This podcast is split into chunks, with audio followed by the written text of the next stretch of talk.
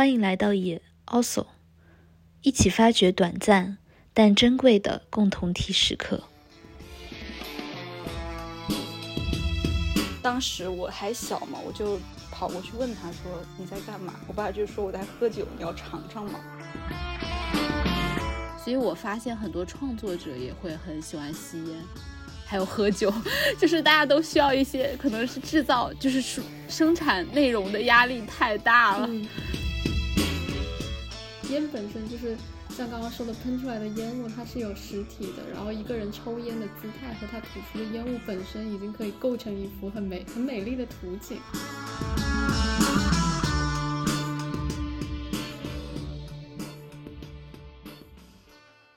欢迎大家来到也 also，我是新晋主持人黎，我是妍妍。Hello，大家好，我是橙子。今天我们想要聊的话题是一个跟健康的标签息息相关，虽然它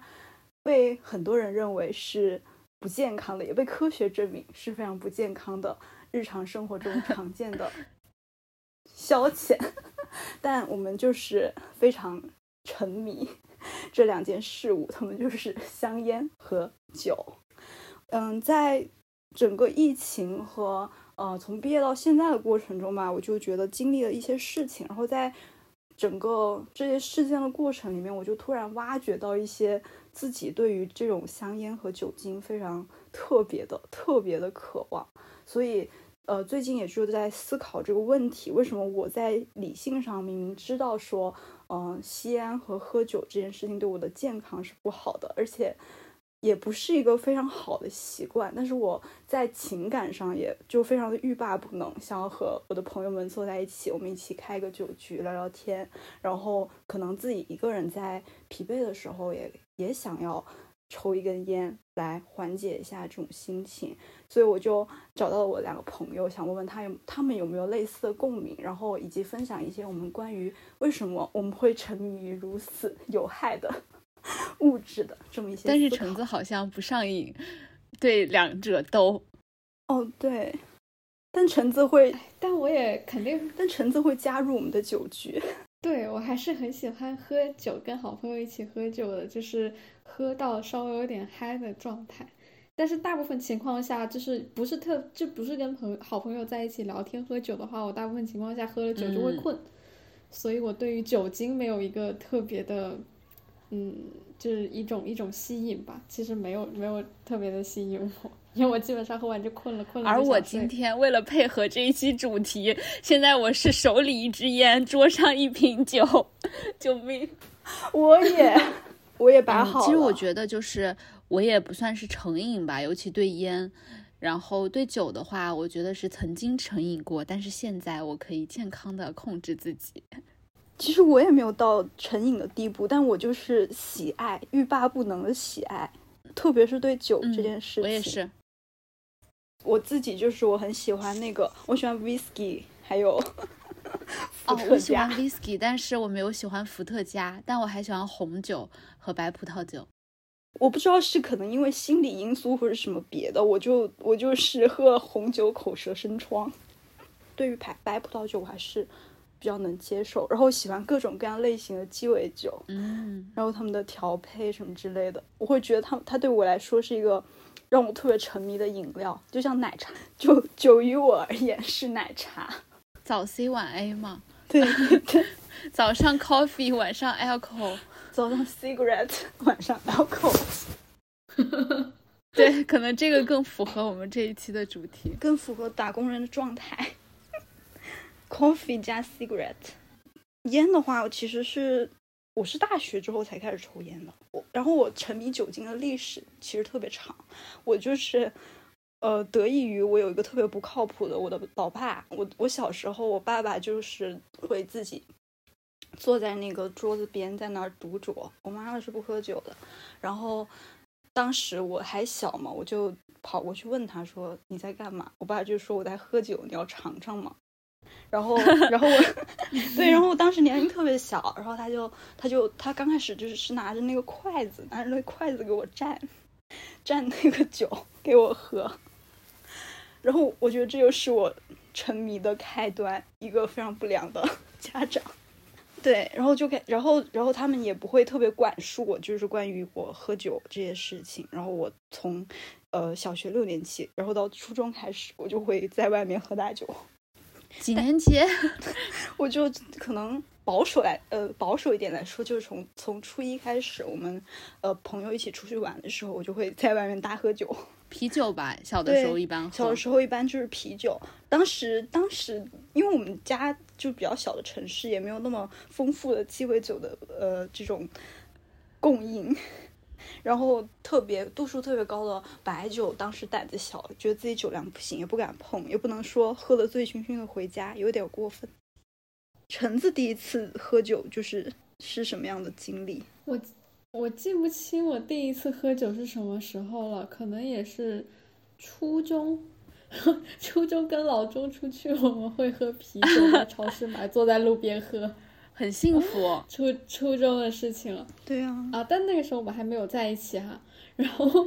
然后后面就是高中的时候，会跟朋友开始去酒吧，还有去 KTV 的时候，一定会点啤酒的嘛。对。嗯，吃烧烤、吃夜宵的时候也确实会，但是还是 KTV 的场合为主。然后包括我们家那边有有一个我们几个都还挺喜欢的酒吧，就经常会去。可能是从高三打后到大学的时候聚会都会去，就会更多。然后到大学我们就认识了。是哦，我想一下，我喝酒的经历应该更早。我小学的时候我就很喜欢，就是去外面吃饭的时候，红酒兑雪碧啊，好喝吗？就是去那种聚餐的时候，好喝。但我从小都是一个很对酒，就是在酒上面有一些刁钻的人，就是我接受不了红酒和雪碧这种搭配，因为当时很多大人也会这样喝，因为他们会觉得干红太涩了什么的。但是我真的是一个天生为酒而生的人，就是我完全不觉得干红涩，我反而觉得加了雪碧之后很奇怪，我就一定要喝就是纯粹的酒。我发现我对咖啡对于。酒这种东西的喜欢都不是很纯粹，我可能只是喜欢咖啡味的饮料以及酒味的饮料，所以终归你就是喜欢一些甜味，就是就是兑了汽水，兑了一些甜甜的糖水之后就更好喝。咖啡味基本上只喝拿铁啊，就是 生椰拿铁啊之类的东西。真的，我觉得这就是我和橙子很大的一个区别，就是我是真的喜欢酒的味道和咖啡的味道。就是我喝咖啡，我就会去喝黑咖啡，然后我喝酒，我就一定要喝纯的酒。然后就算喝鸡尾酒，我也不喜欢那种很甜的。而橙 子就是一个甜味爱好者，就是喜欢喝甜水。对，但很难描述酒具体是一种什么味道，哎，就跟它的品种有很大的关系吧。对，但我觉得酒对我来说是香的。对我，我我觉得我是那种就是从就是全身心的爱酒，就是从它的味道开始我就就是喜欢的，就是我尝到它的时候，它在我的口腔里的时候，对它对我来说就是香的，就是是有香味的，是一种嗯发酵的香气，不管是水果还是粮食。然后它对我来说就已经是香的了，然后喝完之后它带来的一些后续的反应，就是比如说一些兴奋的感觉，或者是一种微醺的这种感觉，也是很愉快的。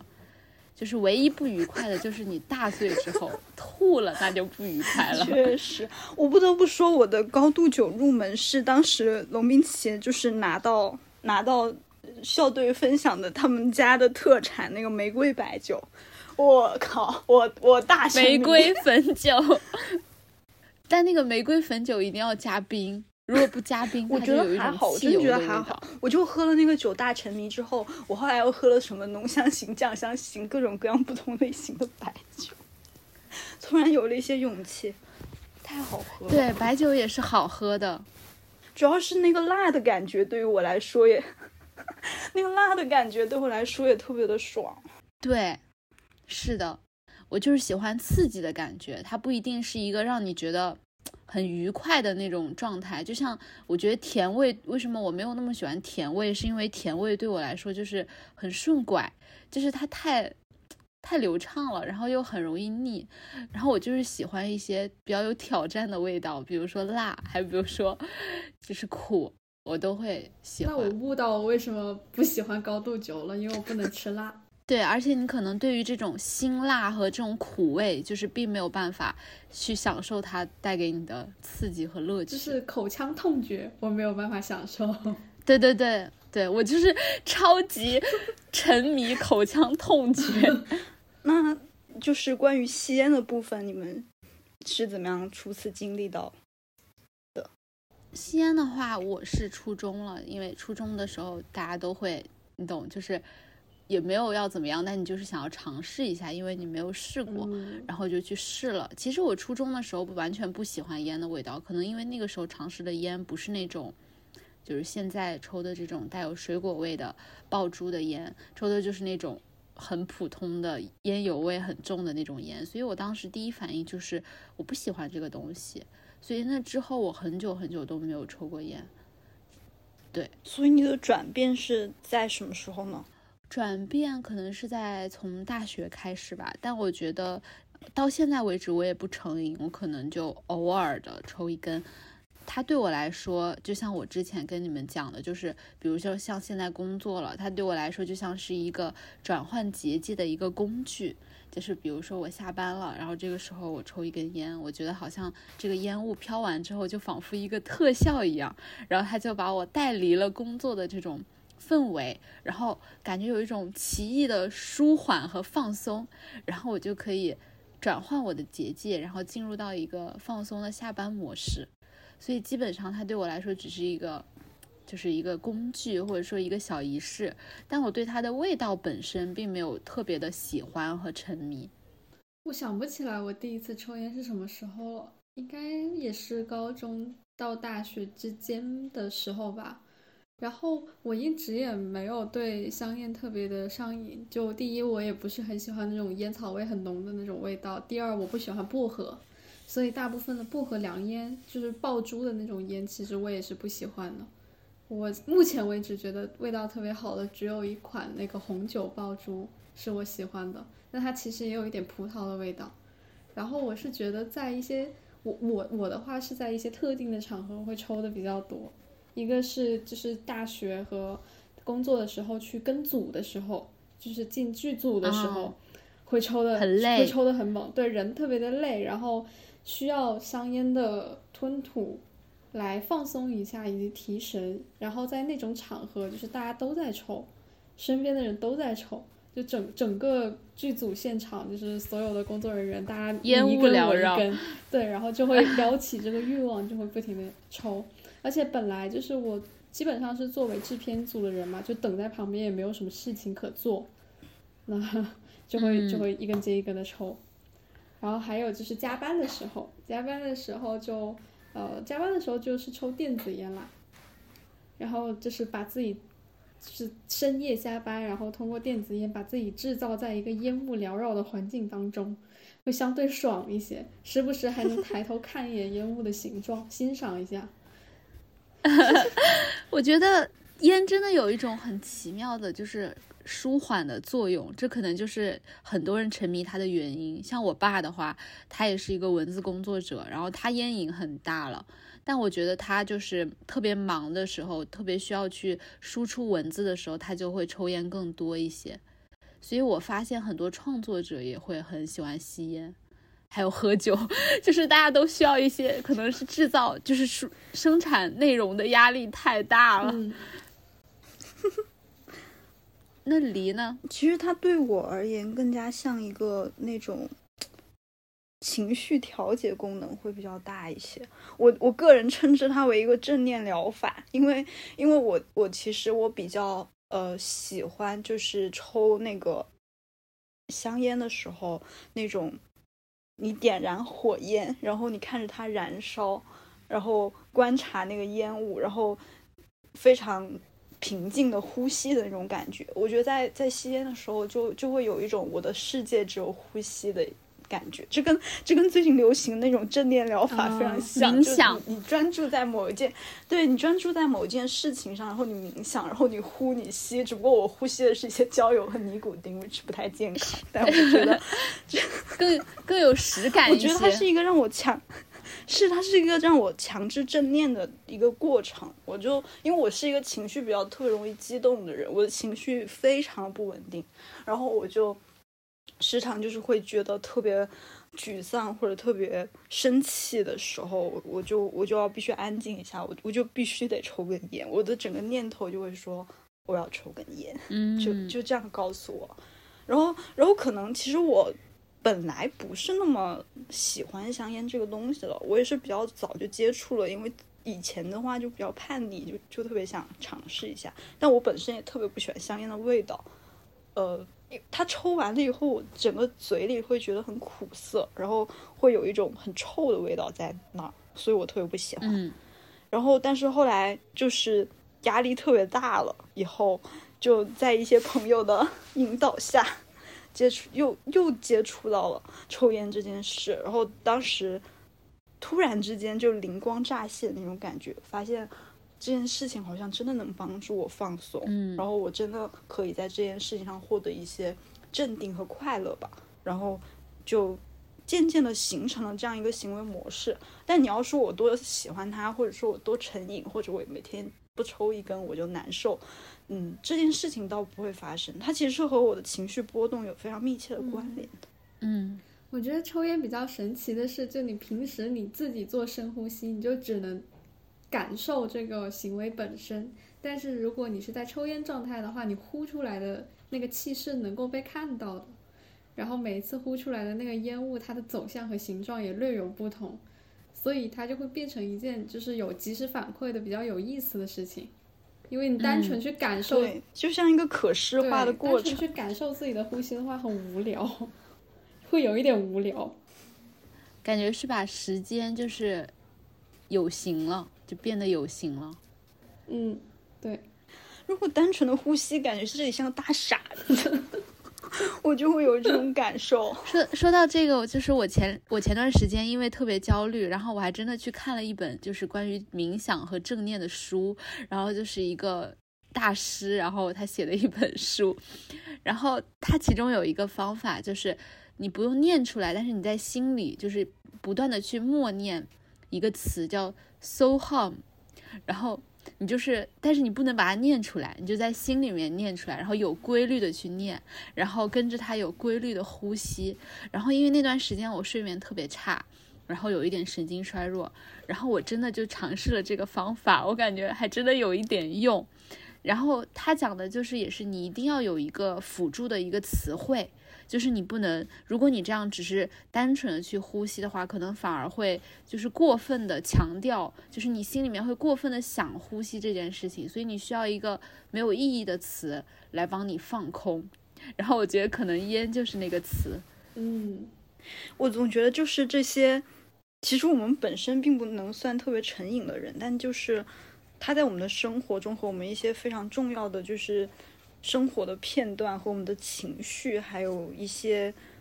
嗯朋友相聚的一些意义，就是联系在一起，然后它就变得特别的吸引人，特别的让人沉迷。对，我觉得酒可能更明显一点，就是人喝过酒之后，如果大家都处在一个相对放松和兴奋的状态，可能聊天聊一些可能平时觉得难以启齿的话题的时候，会更自然一点。就会更容易有有一些情绪表达，尤其一些比较肉麻的话之类的。但是，但是就是在很多情况下，就会觉得说，喝大了的人情绪他会特别的失控。他其实有时候并不会让人走到那种敞开的一种状态里面，他有时候也会陷入到一种疯狂的状态里。对，那他就是已经完全进入自我了。我觉得可能还是要不能喝到一个酩酊大醉，就是在一个又有理智，但是又有一点小放纵的那个节点上，然后就会很舒服。然后你就会觉得，我觉得这是这分人，这真分人。就是有一次，就是我我自己喝到感觉那种微醺的状态去参加参加酒局的时候，然后我就跟我的朋友在聊天嘛，我们就聊天。然后我朋友所有关注的重点是，他说：“天啊，你喝完酒以后真的好疯哦，你说话都开始手舞足蹈起来。”说你吗？对。就他关注的所有的点，并不在于我说话的内容，而是在而是在于我一些疯狂的肢体的表现。然后，然后可能就是这可能就是我们的聊天没有办法继续深入的理由。然后，但是可能和你们在一起的时候，就是嗯，就是那种比较兴奋的状态，更多的是集中在内容和语言上嘛。嗯，然后，然后大家就会走到一个更加深入的方向上。而且可能对我来说，就是手舞足蹈，不是一个不好的事情。对我反而觉得，就是和平时不太一样的样子是可爱的吧？可能。对，我觉得也挺可爱的。对我喝完酒就疯疯癫癫，挺好。我我觉得就是大家平常太正经了，就是不正经一点蛮好的。在思考就是烟和酒这两件事情的时候，我就会想起说。最初这两样东西特别吸引我的原因，是因为他们在一些影视和这些在一些生活中的表现，让我对这两件事情产生了特别多的那种渴望。比如说，比如说就是烟这件事，烟这件事情是因为我我最初对这一个事物和这个行为产生一种特别嗯迷恋的感觉，是因为我在看那个《阳光姐妹淘》。那个韩一一部韩国电影听说过，然后，然后当时，然后当时好像是呃，那个是太阳和闵孝琳在传绯闻吗？还是怎么？是哦，我想起来我看过这个电影《韩流女孩》。于是我就我就去看了闵孝琳演的这部电影，然后当时她在她在那个剧里面是一个红衣女孩，她整个人她整个人在那个有一些冷色调的电影里面，我觉得她她她整个基调没有那么暖和，她她在那个电影里面特别的出众和鲜艳。然后我印象最深刻的一个镜头是那个那个那个机位是一个仰视的视角，她她在楼上，然后趴在一个呃。墙边上，然后吸烟，穿着她那件红衣服，那个镜头就是特别的美丽，就深深的铭刻在了我幼小的心灵里，然后把我震撼到了。然后我就说：“天哪，这个女人好美，吸烟这件事情好美。”就就是想要尝试嘛。然后后来就是就是看一些。作品的时候就会觉得说里面很多就是吸烟和喝大酒的女的都是一些我特别向往的，是那种叛逆、自由、一往无前的女性。然后我就说冲，很酷，真的很酷。就因为这些事情，莫被莫名其妙吸引。我也一直有这种感觉，尤其是烟酒的话，因为它就是毕竟只是一个饮用的动作，最多是加上一些迷离的氛围和酒的颜色。但是烟不一样，烟本身就是。像刚刚说的，喷出来的烟雾它是有实体的，然后一个人抽烟的姿态和他吐出的烟雾本身已经可以构成一幅很美、很美丽的图景。我在我在抽烟的时候，其实更多的不是在关注这个烟的味道，而是我每吐一口烟的时候，我就能够带入，就是呃也没有千千万万吧，就是能够带入非常多的电影的场景，就是仿佛自己就是某个电影的主人公，一下很多记忆和这种就是。构图的美如画的构图就涌上心头，然后自己就把自己定格在那里。当然，就可能并不会 联想到某一个具体的影视作品，但是就会有这种就是主角上升的感觉。嗯，突然一种又神秘又性感的又美丽的氛围就出现了。对，就感觉自己是一帧电影画面了。当下。我觉得是，我觉得这种是一种，然后另外一种，我觉得还有一种是那种，比如说像一些法国电影里面，就是我感觉这个行为可能不会刻意的通过某一个构图去强调它有多么的美或者多么的神秘，但是他们就是因为这个人本身很有魅力，然后这个是他的一个行为，他他很自然的去做了这个动作，也会让你觉得这件事情是一个。蛮好的事情，可能是因为那个电影里的主角太过有魅力，或者是太有吸引力，所以他做的一切，他的周边都显得可爱了起来。对，有一种主要看脸的感觉，因为就会想起个玩笑，说 之前就看很多电影里面的就是一些很帅的男生，然后他们抽烟，你们会觉得可以，然后再看现实中的爸爸和叔叔们抽烟，你会觉得不好，不健康。这件事情 就主要看脸，涉及到一些美貌的一些附加值了。而且在在电影里你闻不到二手烟，闻不到他身上的对对对烟臭味。我我我觉得主要也是这个，但是现实生活中，如果你真的是一个烟鬼的话，即使你现在没有在抽烟，你的身上都会有烟的味道，这个真的是让我很难忍受的。嗯，所以我们其实，我觉得我们真的不算是一个烟酒的成瘾者。所以说到成瘾这件事情，其实我也想说，就是我是觉得不存在健康的成瘾这件事情。其实，对，为什么？嗯，我我可能因为我之前确实有一段时间有一点小小的酒精成瘾的这个经历，但是我现在就是对待，虽然我还是很爱酒，但是我现在跟对酒跟酒的这种相处方式已经截然不同了。所以经过这种对比之后，我会觉得说，其实不存在一种健康的成瘾，就是当你去依赖某一样东西，然后有一些病态，就是怎么说呢？就是你离开它，你就会觉得浑身难受。我觉得这个才是一个真正的成瘾状态，而这种东西，它可能是来自于你内心的一个空虚或者是什么，然后它就会让我想到我之前特别喜欢的一部电影，叫做《酒精计划》，然后它就是讲的四个中年男人去做一个关于酒精的实验，然后在这个实验的过程当中，他们就尝试说，哦，我们每天喝一杯酒，可能我们的生活会变得更好。他们是四个老师嘛，然后。嗯，他们就觉得每天喝一杯酒之后，上课上的更更嗨了，然后学生也觉得他们更有活力了，然后他们就一点一点的去加这个酒的量，直到他们成瘾了。然后其中有一个人，然后因为酒精成瘾，然后从大海上跌落，然后去世。然后他们剩下的三个人就开始停止了喝酒。但是就是这个故事它推进的这个过程，给我的一种感觉是，其实，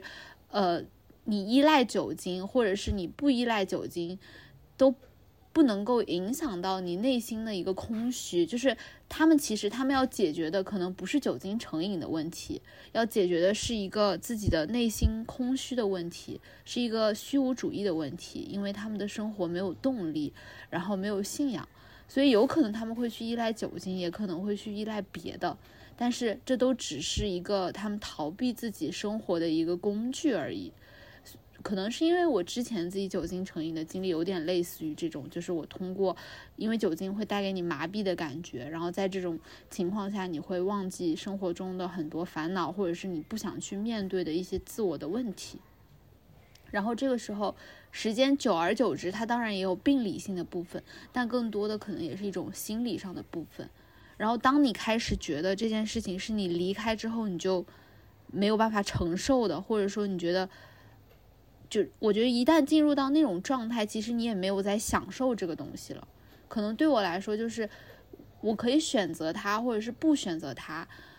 才是一个我可以去享受的状态。当一件东西变成你只能去做的时候，其实很难谈得上享受了。就我明白，它更像是一种负担。嗯。因为你的身体和你的精神上，就是出于它很病理性的那一部分，你都没有办法脱离它。我觉得它可能会停留在一种生活方式的选择上，这种更难以让人接，更可以让人接受吧。但我觉得它其实也是一个挺悖论的事情，是因为我喜欢酒，我最初喜欢酒的原因是因为我喜欢酒带给我的失控的感觉，然后呃，我喜欢一切能够带给我失控感觉的东西，然后酒精是其中的一种嘛。然后，可能就是，比如说爱情也是让人失控的，所以我也很喜欢爱情。但是当你得不到爱情的时候，可能你就会去把酒精当做一个爱情的替代品。这个时候，酒精就完全变成了一个工具，它只是因为它能够给你带来一种失控的感觉，然后让你，对，就是去享受那种东西。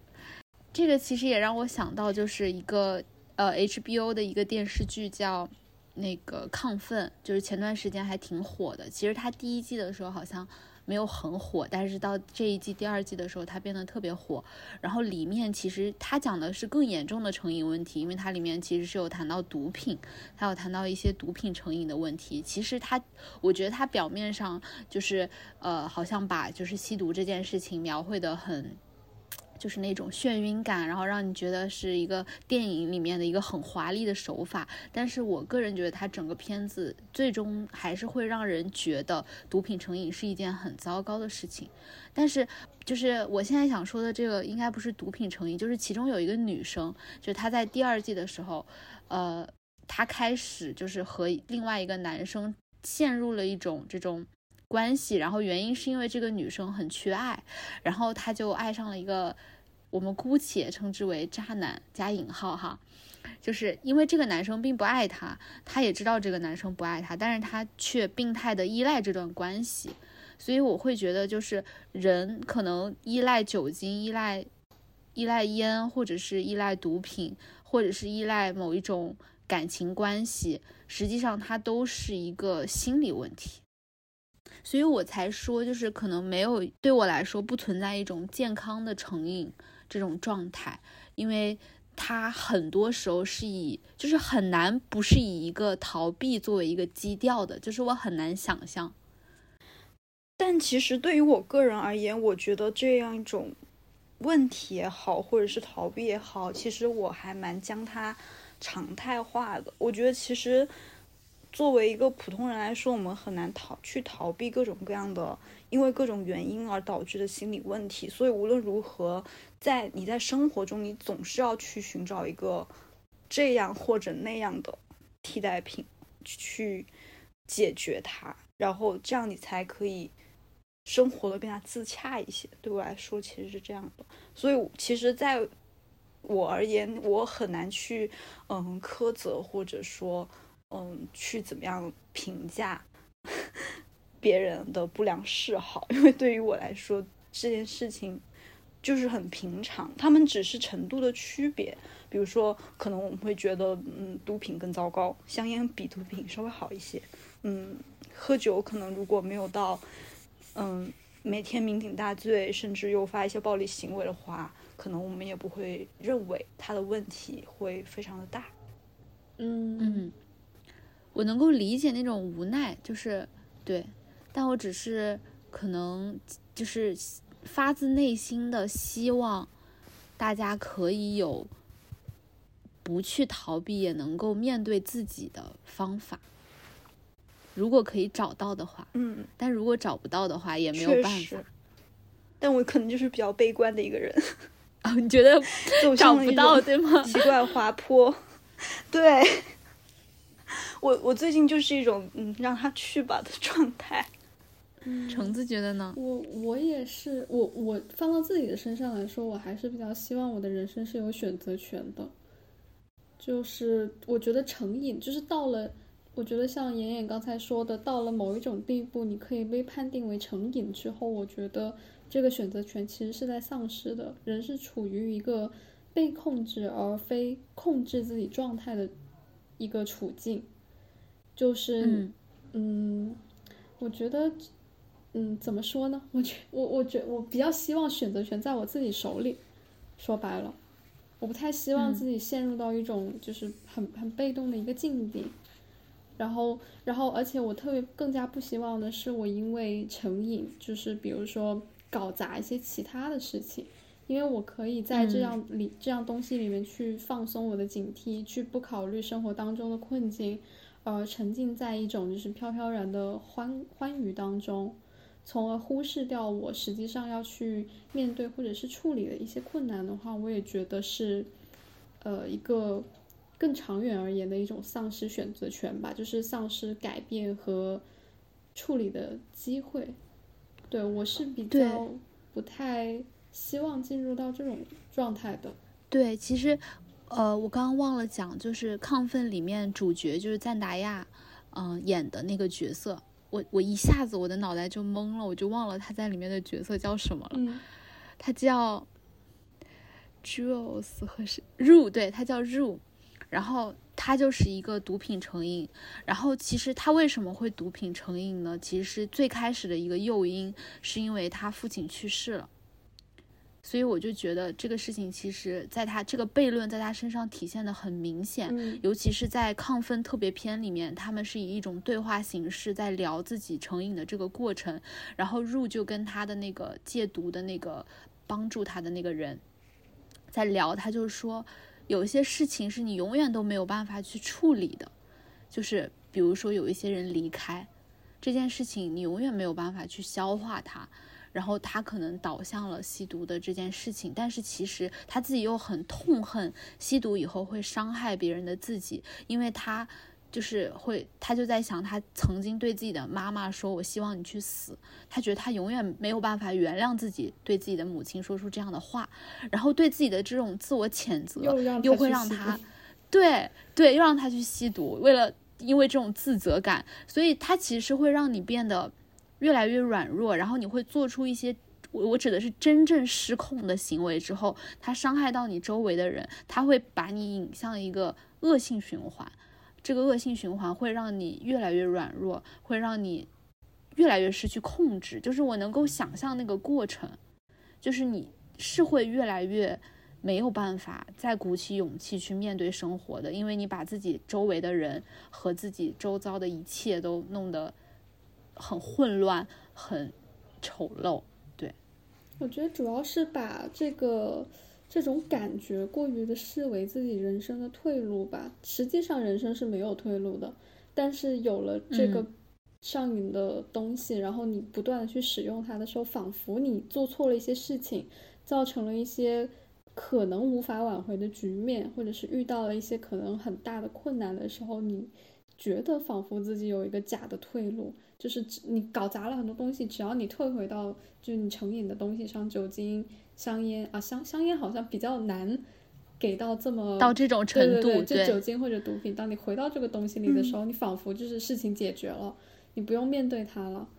但是我觉得，甚至他们没有这么积极的想法，说觉得它是一个退路。嗯，我觉得是因为就是心理上你觉得很崩溃、很痛苦，就像入他觉得想到他父亲去世这件事情，然后接着想到自己因为吸毒对自己周围人伤害的事情的时候，这个时候病理的东西就会开始发挥作用，就是它会让你就是心理上的问题又会诱发你病理上的反应，然后就陷入的一个无限的恶性循环。嗯，哎，我觉得尤其在毒品和酗酒这种，对，就是会导向这种方向。嗯，其实我觉得这种还是一个很悲哀的状态。我觉得对于这些人而言，他们真的非常需要一些外部的干预，去怎么说呢？给予更更加多的面对生活的勇气吧。我有时候也会这样觉得，就是说，可能在一个人待着的时候，特别容易就是钻牛角尖，然后因为一些心理上的依赖和一些嗯，就是想要逃避的心态，可能会去选择，呃，像烟啊、酒啊，甚至可能更加更加恐怖一些东西的这样一种替代品。但其实很多时候，如果如果可以有人及时的察觉，并且及时的分担这样一种情绪的话，我会觉得是一件非常非常好的事情。嗯，我觉得有时候可能我我最近在想的时候，还就还蛮肯定，就是像欧美一些那种戒酒啊和戒毒那种互助协会的意义的，因为如果我。我我会认可说，如果我们可以建立一些更积极的情感上的纽带的话，我觉得人与人之间的关怀和我们彼此对于彼此的一些帮助，嗯，会激发人面对生活的勇气。包括在疫情期间，我会觉得说更加。呃，实体性的就是人与人之间的连接，可能会帮助我们抵抗这样一种更加这样一种虚无的环境。嗯，我觉得我也是在这件事情上很矛盾，就是一方面呢，我又真的很相信人和人之间的连接，可是另一方面就是我在想，就是确实可能有一些伤痛是没有办法，就是。也是像你刚刚讲的，就是像黎刚刚讲的，有一些东西人在这种面前是会很无力，会觉得自己没有办法面对的。就比如说像《海边的曼彻斯特》里面的那个男主角，就是他在面对那样的一个情况的时候，他可能就一辈子就是没有办法从这件事情当中走出来，可能他就决定把自己摆烂了。所以在这个地方，我觉得我也是很矛盾的，就是我一方面又觉得有一些伤痛是没有办法克服，但是另一方面我又觉得，就是是不是还有一种方法呢？可能就是自己也会常常在这两种想法之间摇摆。我觉得这也是我的想法，我会觉得说，可能克服会更好，但如果我充分理解没有办法克服的这样一种遗憾吧。我对这种没有办法克服的遗憾和悲哀充分的共情，我只能说这样，说到这种地步。但如果就是有人可以克服这一切，然后，然后，嗯，重新有勇气来这样来体验生命的话，我会觉得这是一件非常值得高兴，也非常，嗯，可以让人备受鼓舞的事。唉，我也是很矛盾。天，我们突然就是，我们突然 非常沉重的一个地方。哦，我其实我 其实我还有一个更沉重的，就是就是我觉得这种摇摆对我来说是一个日常的困扰，甚至我觉得它也是一个哲学的命题。但是我我觉得唯一我们能够去就是需要去注意的是什么，也是我为什么还是想在成瘾这件事情上，就是倾向于希望大家可以在对事物保有这种控制权的原因，也是因为。嗯，另外一部电视剧就是亢奋的导演的爸爸，然后拍的一部电视剧叫《成瘾剂量》，然后在这部电视剧里面，他讲的是药物成瘾，所以也是间接等于就是毒品成瘾，因为很多就是药物它本身也是具有成瘾性的嘛，然后是一些止痛剂什么的，然后这部电视剧里面他讲的其实是讲作为一个药物生产的厂家，他们通过呃这种。虚假宣传，然后降低就是人们对这种药的成瘾性的这种认识，然后通过这种方式去牟利，然后在这个过程当中，导致很多原本只是为了治疗自己疾病的病人对这个药物产生了依赖，然后进而发展成了毒品，就是因为他们会把那个药片磨成粉，然后去变成就是用鼻子吸的那种方式，然后它就完全变成了一种毒品成瘾的方式。然后就是讲整个这个药品公司，他们就是想做这件事情，他们也不 care 这个过程当中多少人因为这件去这件事情死掉，然后多少个家庭因此而被破坏。然后里面最极端的两个例子，一个就是里面的一个小女生，然后这个女生她是呃跟她的爸爸追逐追随她的爸爸去做他们家族一直在做的就是去地下去采矿，然后有一次她就把她的背伤了，然后。他就开始吃上了这个药，然后给他开药的这个医生也是一个特别好的一个医生，一个医者仁心的人，对这个小镇里所有的人都是非常非常的关心。但是他就因为。就是通过药物公司，他们是层层洗脑，包括对于销售人员的那种话术的培训，然后导致很多就是小镇上的医生都开始推给自己的病人，就是宣传这种药，然后一点一点的去提高那个基础的剂量，然后最后这个小女孩和这个医生，就是这个医生本人，他也对这个药成瘾了，然后他们都开始大吸毒，就是特别的惨，整个这个剧就是所有的人就非常的无辜，大家一开始就只是为了治病而已。然后这个女生她是一个呃同性恋，然后她的家里又是一个特别传统的一个宗教的一个家庭，所以在这种压抑之下，就是多方的原因吧，导致她就是陷入到了这种成瘾。她其实是。告诉了我们一个人真正的成瘾是什么样子，他可能不是我们想象的那个样子，而是真的没有办法控制自己。他可能在他清醒的时候是非常想要找回自己生活的控制权的，但是当成瘾的感受袭来的时候，他是完全没有办法抵抗的。然后最后这个女生就是死掉了，然后这个医生就是通过另外的方式最终戒毒，然后去帮助了另外一个成瘾了但是还没有死掉的。女生去戒毒，然后最后是走向这样一个结局。但是那个女生真的是一个非常非常好的女孩，然后她也曾经有一个爱人，但是这一切都被毒品毁了。然后我觉得，所以我我是觉得很多时候可能。嗯，我们自己对自己自我的这种探寻是一方面，但另一方面可能就是会有像这种药品公司啊，还有包括烟酒的这种产业，它本身当中会有一些其他的东西在作祟，它可能就不只是涉及我们自己的选择，或者说我们自己的选择其实会受到很多潜移默化的、无形的一些产业和他们背后的目的的影响。就是对我觉得至少要至至少希望我们不要被这个东西裹挟。奶茶产业说不定也有这个潜力哦。我觉得已经有了吧？你觉得呢？我觉得，呃，我目前还好啊，我可能，我可能就是都不会对什么东西真正的成瘾吧，也有这个可能。嗯，我觉得可能还是因为你的内心秩序比较稳定。确实，橙子橙子像是一个特别稳定的人，没有什么波动，而我我就是大起大落。我也我也不能这么说吧，但是。哎，说到就刚刚说到海边的曼彻斯特，我也一直在想，就是当然我没有办法去 judge 别人的苦难或者是别人的经历，我只能说，就是假如我处在那个境地，以目前的我的想法，我可能会对自己有什么样的要求？我觉得哪怕是决定要把自己沉溺于一个无法走出的伤痛，那也是自己的决定。就在我的印象当中。海边的曼彻斯特，他那个男主，他之后也没有就在酗酒。其实他当初就是因为，就是其实是有一点点酗酒的问题，而导致了他的，才导致了那个，对对。但他在之之后的人生里一直没有走出这个伤痛，但他也没有通过酒精这样的方式再去逃避，他是清醒的，一分一秒的接受着这个痛苦的，其实有点像对自己的惩罚。对，就是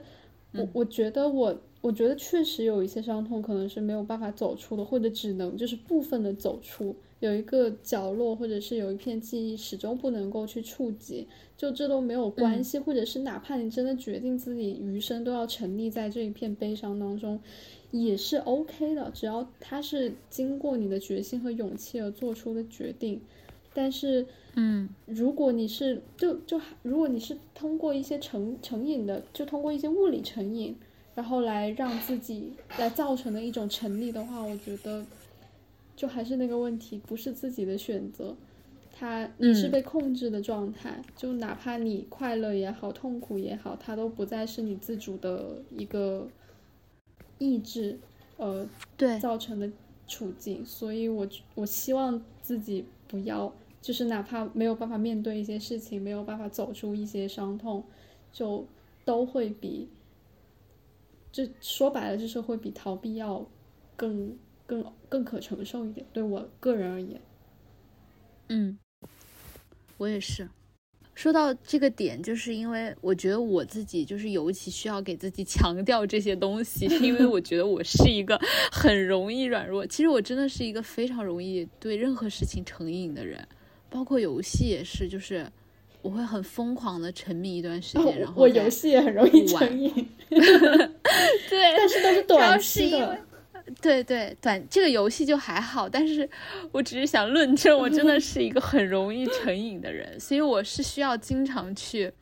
提醒自己，就是不要在这些地方去软弱，或者不要在任何地方软弱，可能成瘾只是其中的一种，然后我就要去。提醒自己，然后我觉得自己的容易成瘾，也是因为自己性格里面比较软弱的部分，所以我就需要就是 不断的去在这方面给自己提一些要求。我们是玩梦幻花园都会大成 对，对我 我真的三消，我玩到凌晨五点，就是一点毫不夸张的说，就是玩前两天的时候，每天玩到凌晨四五点，而我是在跟。我我呃，我是在跟室友，就是毕业旅行的时候，就是在走在路上都在玩。就当我们在国外的街头就是散步的时候，我就一边走一边玩。我现在想想，觉得真的是有一点 有一点不可思议，而且确实有一点后悔，就是还是应该好好旅行，而不是真的。毕竟那是就是疫情之前我最后的一次出国游。现在想想没有好好珍惜，真的是想打死自己。说到这个熬夜，明明也是特别伤害健康的行为。熬夜吗？真的，我们说白了就是没有把健康放在特别，起码不是第一、第二的位置。对，其实我一开始我就想到这个，因为我们我觉得很好笑，就是我记得我们之前打一个辩题嘛，然后就在那边讲这个禁烟的事情。然后就讲，然后就是有一方就是要禁烟的那一方就讲了一堆，说就是禁烟如何如何有利于身体健康，然后另外一方站起来就讲说健康不是人 活着的第一要义，就很好笑。我特别赞同那句话，真的很搞笑。我第一次接触到就是有关香烟的辩题的时候，我也在大说特说，就是香烟特别不利于人类的发展以及健康。然后我现在的感觉就是健康 互补，因为因为就是我觉得我熬夜也是出于一种补偿心态嘛，可能有时候白天太累了，然后然后可能工作的时候都不是一些我想要做的事情，然后没有在。这种事情里面找到一个意义，所以就晚上特别想要拥有属于自己的时间，然后我就会疯狂熬夜。是，但是我真的觉得我我可能是真的熬坏了，就是我这个人是熬坏了，所以我奉劝大家还是不要熬夜的原因，是因为我觉得熬夜一开始对我来说是一个主动的选择，但是到一定程度之后，它就和成瘾一样，就是我觉得人还是要尊重一下自己的肉体。我觉得我就是。太不在意我自己的这个身体，我就觉得它不会对我造成任何影响。我觉得只要我的精神可以决定一切，但是事实上就完全不是。我觉得成瘾是一个例子，另外一个例子就是熬夜，就是你熬久了之后你会神经衰弱，然后神经衰弱之后呢，你在想睡的时候也也睡不着了，这是最惨的。就是你当你不想熬夜的时候，你也在熬夜，就是它也会变成一个丧失选择权的事情。嗯，所以人的身体就是还是会对你的精神产生很多的作用，这是我可能年纪大了，就是会有这种感受。如果放到三年前的我，可能就会说都不重要，只要我想我就可以。但是三年后的我，身体就是人老了，你知道吧？就有一些不同的体悟，身体每况愈下。对，就开身体开始教我做人的时候，我就开始有了一些不同的观点。我有段时间会熬到就是日夜颠倒，然后这种颠倒不是一种清醒的颠倒，就会就会不由自自主的昏睡，然后然后就是没有办法进行任何的思考，对，就当时就觉得对自己的精神也特别影响特别大。然后会会觉得情绪非常的低落，对，就是其实跟抑郁症那些就都会联系在一起，所以人就是你的身体其实很脆弱，有的时候可能就一垮巨垮了，你知道吗？根本，然后你再想去恢复它的时候，天呐，我为什么在说这些？三年前的我绝对想不到，三年后的我在说这些，在奉劝大家注意自己的身体，人真的会变，救命，太残酷了。我现在就是也还挺 care 健康的，因为我每次在大喝大喝酒和大吸烟的时候，我都会不由自主的想到，天啊，万一这件事情对我的健康有影响怎么办？因为我本身就是一个非常懒惰且不爱锻炼的人，我的身体状况 就是不咋地，然后我还不停的为他火上浇油，雪上加霜。我不得不说，我们都老了。没想到这个节目进行到最后是这样的。一个养生局，我们就开始在讨论一些养生话题，最后得出的结论是人老了 要注意身体，对，要尊重身体给你的反馈。为什么会这样？但其实反过来说，其实健康很难很难成为一向都很难成为大家就是。这种戒除不良习惯的理由，无论是香烟也好，酒精也好，甚至是熬夜也好，大家就是 每天熬大夜，然后 保温杯泡枸杞这样的活着。所以我就会觉得说，嗯，当我们在聊到这样一种更加健康的生活方式的时候，很多人其实是没有办法以健康理由来说服自己去。戒除什么东西，或者是去选择什么健康的生活方式，因为有时候对他们来讲，这件事情是可能不可达成的，或者是这种健康生活方式带给人一种非常难受的。我觉得，尤其是健康这个概念本身，我觉得对我来说，可能就有一种叛逆心理，你知道吗？就是你越强调这个概念，会让我越不想在意它。就是我觉得，尤其是当它作为一个概念存在的时候。就他有人在对你说教，就是他有一种说教感。就如果你想健康的话，请你做以下几几件事情；如果你想健康的话，请你不要做以下几件事情。就这两种说法都会让我很烦，嗯，所以我就会本能的去抵抗它。不喜欢这个概念。这个概念有一种大家被科学所裹挟的感觉，因为就是深究起来，觉得这个世这个世界上好像任何事情都好像不太健康，有一些健康的隐患，就是什么喝可乐、吃薯片、吃冰淇淋，甚至跑步都有可能损伤你的膝盖，所以你要 学会一些规范的跑步姿势和运动姿势，你才有可能最终走向健康的状态。然后你不能过度的跑步和磨损你的膝盖，种种种种。我觉得关于健康的规规劝，我更像我更加。把它理解为一种资本的营销，就像就像那个《成瘾剂量》里面那个药物公司在营销他们的药品。是的，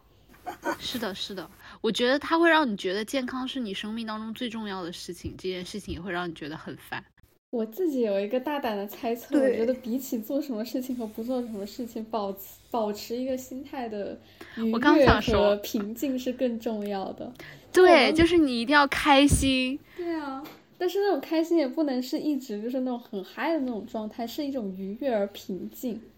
对就，我们也。经常听说一些人就是抽烟喝酒一样活到九十多岁，我觉得他们就是就是挺平静。但是如果你真的是遵循着条条框框一二三，然后去去注走路啊、跑步啊，都要注意自己的姿势，然后吃东西的时候要拿个手机去看他们的热量，还要拿称量。呢。对，就这样反而会让你很焦虑。其实说实话，我觉得嗯那也是一种成瘾，难道不是吗？啊对就是对健康上瘾了，对对这个概念沉迷了。就是它其实也是有一种强迫性在里面的，比如说我不看卡路里，我就不敢吃这口饭。它其实也是一种很强迫性的行为，嗯，它和上瘾是有点像的。我觉得这和这就是呃和身体和心灵上的这样一种舒适感是特嗯别重要的。你要你的生活方式要让你觉得说我的身体对这件事情完全 OK，然后我的心灵在这样一种生活方式的选择上也觉得非常的平静。我我可以接受这样一种我的选择，这个是这个状态，我觉得是非常嗯健康的。引号而且你能够持续的、适量的去做，就你不能暴饮暴食，或者突然某一天抽两包烟，然后然后喝好啊多酒，就那种。对 对，我觉得是一种，如果它是自然的，让你放松的，我觉得都是好的。就是它嗯对你来说是一件很自然会发生的事情。但说到这里，我又我又我又想说，就是我非常不赞成别人来迫害我的健康。就当大家 强硬的往我这里塞有毒有害的物品的时候，我就会大生气。比如说我吸二手烟的时候，我就会大生气，或者有人劝酒的时候，对吧？对劝酒，我也会大生气。就总总而言之，我是一个非常自我的人。如果这件事情不是我的选择，不是基于我自愿做出一种选择，我就会大生气。哎，其实说白了，我们就是就是需要一些自由，就是不想被人任何人管，然后不想被任何概念拘束，然后只要别人管我们，我们就开始烦。它得是我自己的选择。对，我需要自由。Freedom，记得那个电影吗？勇敢的心，然后那个人大喊 Freedom。我现在在上海被封锁的家里也很想喊这个，我希望，我希望我可以尽快解封，然后在解封的那一天大喊 Freedom。结果这期聊到最后，发现我们所有的快乐都建立在一种 Freedom 我的选择之上。Freedom，最后发现，其实就是无论我们呃反对上瘾也好，或者是说，就是说大家可以不用把健康看到第一位也好，这两种态度其实是不矛盾的，它都是让希望我们可以拥有对自己身体，还有对自己生活，还有对自己心灵的自主嗯权。说到这儿，突然要喝一杯我。也是，我刚刚就去冰箱把酒拿出来，但是我没有拿到，就另一个杯子装着水，然后我刚刚就直你们在喝什么？美酒，而且、哦、我也想喝而且美我刚刚想酒。加冰，我就一直没有起来去加冰，我现在逼迫老公去帮我把冰拿出来。我现在家里只有朝日啤酒两瓶，还是我封锁前最后去罗森 拿了两瓶。对，我们也有啤酒，我最近好想喝农家的玫瑰红酒。我上次好像没有喝到哎，什么时候的事情？这个得让我妈记，但是好像是不在呀。她那天她当时好像不在，我们是在 She